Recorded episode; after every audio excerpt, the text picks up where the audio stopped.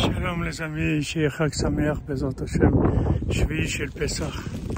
Beaucoup de gens me demandent, alors qu'est-ce qu'on fait Shvi chez le Pessah Alors Ben nous dit que Shvi chez le Pessah, c'est toutes les cavanotes de l'ouverture de la mer Rouge. C'est le sixième mendiant. Le sixième mendiant, il nous apprend qu'il n'a pas de main. Tout ce qu'il fait, il le fait avec le tikkun aklali, avec la simcha et les rikudim.